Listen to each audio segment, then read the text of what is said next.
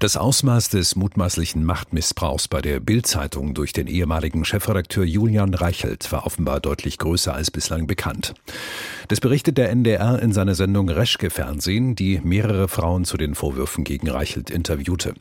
Die Recherchen zeigen außerdem, dass der Springer-Vorstand schon im Herbst 2019 davon wusste. Stefanie Dott berichtet. NDR-Reporterinnen hatten Kontakt zu 13 Frauen, die von Anmachen, Affären und den beruflichen Auswirkungen berichtet haben.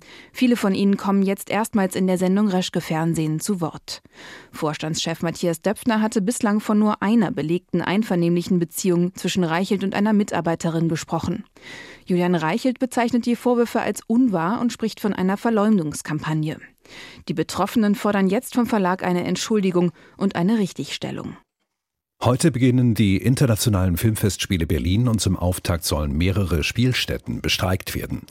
Die Dienstleistungsgewerkschaft Verdi rief zu einer ganztägigen Arbeitsniederlegung bei der York Kino GmbH in Berlin auf.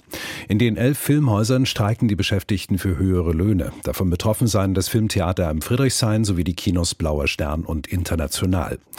Verdi forderte die Geschäftsführung auf, ein verbessertes Angebot vorzulegen. Die derzeitigen Löhne seien unzureichend, außerdem gebe es zu viele befristete Arbeitsverträge. In der Nähe der Berlinale Eröffnungsgala will Verdi am Abend eine Kundgebung abhalten.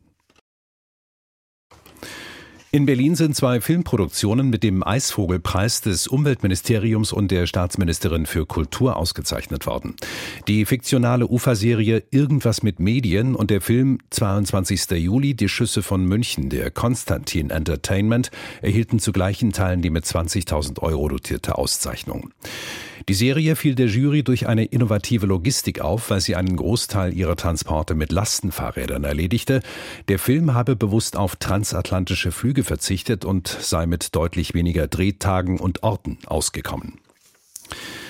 Mehr als 100 Jahre war ein Brief zwischen dem westenglischen Bath und seiner Zieladresse in London unterwegs. Das hat der Empfänger, der natürlicherweise nicht der Adressat ist, aber auch jetzt erst mitbekommen, nachdem er den Brief zwei Jahre lang in einer Schublade liegen ließ. Jetzt hat er ihn wiedergefunden und zum ersten Mal realisiert, dass der Brief im Jahr 1916 verschickt worden war, also mitten im Ersten Weltkrieg.